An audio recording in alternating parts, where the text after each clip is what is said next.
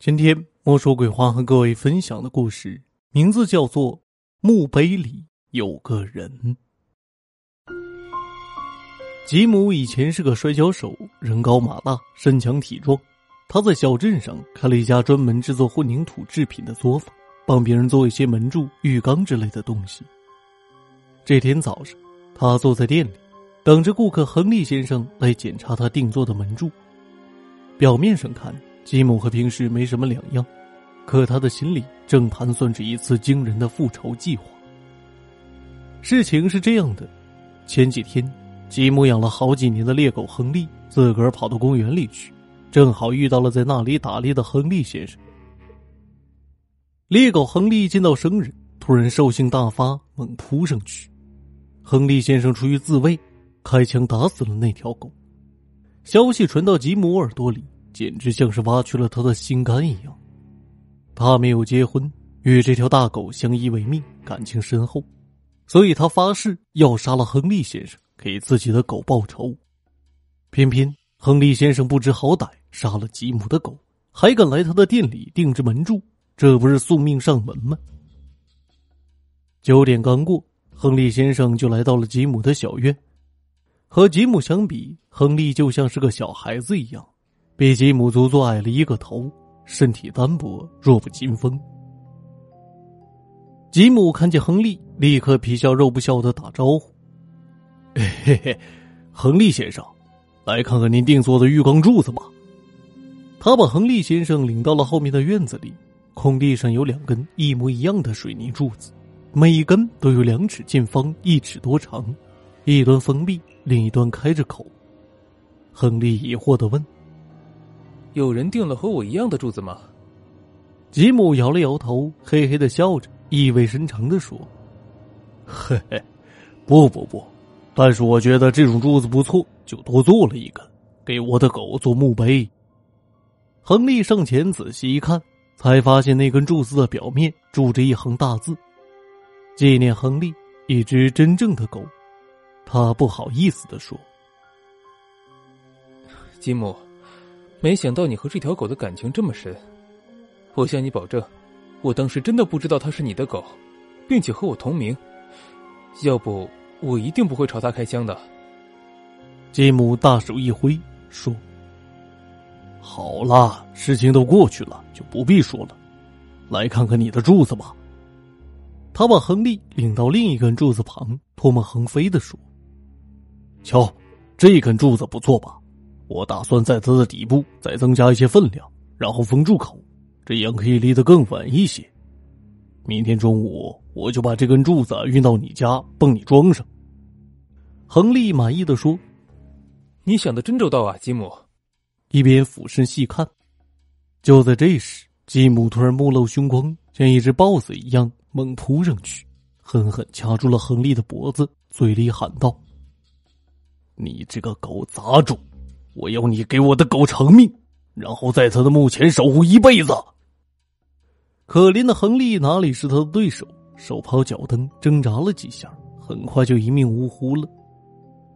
吉姆刚把亨利的尸体放下，就听见外面有卡车喇叭的声音。他一惊，赶忙把尸体藏在了一堆水泥板后面，然后跑到门口。这时，从门外进来一个和吉姆差不多一样高大的壮汉。他叫卡特，是个卡车司机，经常帮吉姆运送货物。这天碰巧路过，下来看看有什么活干。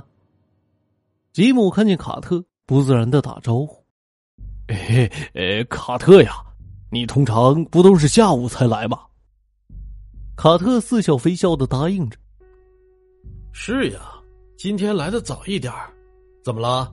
难道有什么事不该让我看到吗？”吉姆听出了他话中有话，吓得心里一跳。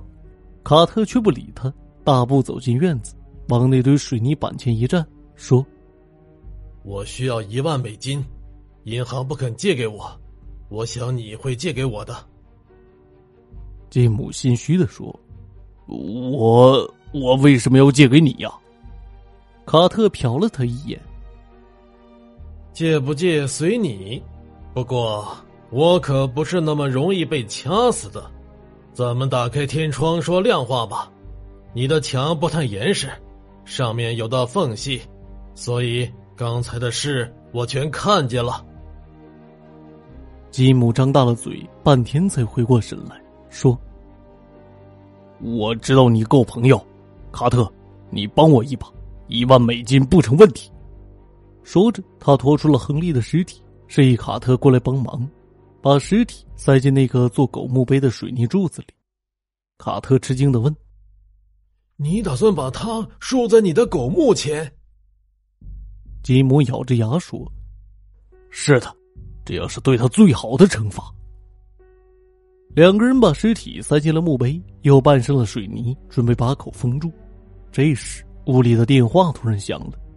吉姆跑去接电话，一会儿回来说：“是亨利太太打过来的电话，问她丈夫过来没有。”卡特问：“你怎么说的？”吉姆说：“我说她丈夫来过这里，可是已经走了。”卡特大声说。坏了，今天亨利回不了家，他太太肯定会报警的，警察会来这里查。这些水泥要到明天早上才能干，今天一定会被发现的。吉姆一拍脑壳说：“哎，对呀，那可怎么办？”卡特眼珠一转，说道：“你不如再打个电话给亨利太太，就说亨利走之前说他要出城一次，要明天晚上才会回来。”就算那时亨利太太报了警，你的狗墓碑早竖起来了，没人会怀疑里头会藏着亨利的尸体的。吉姆听了，连声叫好，可他马上想了起来：亨利太太家的电话坏了，刚才他是到邻居家打的电话，不如我现在去他家一次，亲口告诉他吧。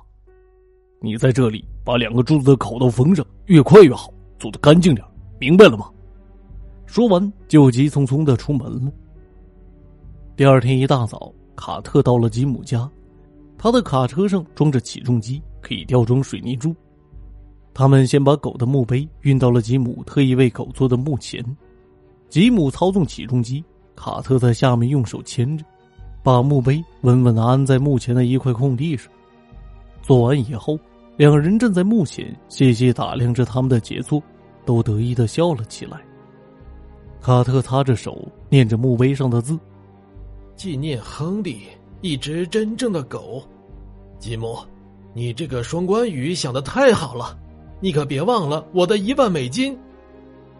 吉姆淡淡的说：“忘不了，我们现在就把亨利定做的柱子送他家去吧。”两人开着车把水泥柱运到了亨利家，亨利太太恰好出去了。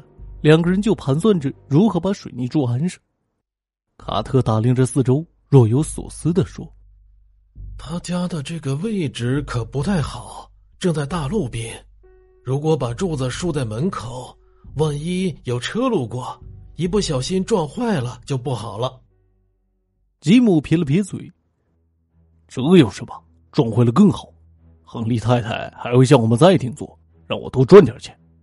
来。”我们开干吧，还是我来开起重机？卡特看了他一眼，你小心一点可别让柱子砸到了我身上，不然你会后悔的。吉姆嘿嘿的笑了几声，嘿嘿，这哪能呢？你放心吧。说着，他跳上起重机，但是这次他并没有马上发动机器，而是从口袋里拿出了一样东西。那是一个旧的销钉，几乎全部裂开了。吉姆把起重机脚车上的一个销钉拔了下来，然后换上这个旧的。他的脸上露出了一丝不易察觉的微笑。卡特说的对，他是准备把柱子砸在卡特身上。卡特是个出了名的无赖，他一定会拿这件事做要挟，没完没了的向他要钱。吉姆必须找到一个一劳永逸的办法，让这个心头之患永远闭嘴。他把柱子吊起来，慢慢朝卡特头上移了过去。卡特在下面伸着手托着水泥柱，朝浴缸的基座上引了过去，嘴里骂骂咧咧道：“慢着，慢着，开稳一点。”水泥柱掉到卡特头顶的时候，吉姆的手一用力，啪的一声，那枚销钉断了。吉姆的手指从轿车的把手上滑落下来，把手疯狂的反转着，沉重的水泥柱重重的砸了下去。卡特猝不及防，哼也没哼一声，就被结结实实的压在了下面。同时，水泥柱的一头磕到地上，发出了一声闷响，碎了开来。声音惊动了附近巡逻的警察和周围的邻居，他们围拢过来查看发生了什么事。继母装着惊慌失措的样子从车上跳下来，疾步冲到卡特跟前，抓着自己的头发，大喊大叫。警察上前看了看，摇着头说：“唉，来不及了，他已经死了。”说着，他又爬上起重机检查了一遍，下来的时候说。是起重机的问题，小丁旧了，卡特没有及时换新的，崩断了，这不能怪你。突然，他的眼睛滑向了破碎的水泥柱。哎，那是什么？众人循着他的目光看去，有眼尖的人先叫了起来：“天哪，那是一只人脚！”人们七手八脚的从水泥柱里拖出了一具尸体。正是失踪的亨利先生，吉姆吓傻了，他以为自己是把两根水泥柱搞错了，另眼一看，没错呀，这就是给亨利先生定制的柱子，这是怎么回事？突然，他的心里掠过一道闪电，想起卡特刚才说的话：“你小心一点，可别把柱子砸到了我身上，不然你会后悔的。”吉姆顿时恍然大悟。卡特怕把尸体藏在狗的墓碑里，被吉姆日后调包，失去了要挟他的证据，所以趁着吉姆去亨利太太家的时候，偷偷把尸体藏到了另一根水泥柱里密封了。这样既不会有人发现，又可以一直用来威胁吉姆。这时候，警察回过头来，神情威严的看着吉姆：“吉姆先生，你必须马上跟我到警局，把这些解释清楚。”说完，拔枪向吉姆走了过来。吉姆双腿一软，瘫倒在地。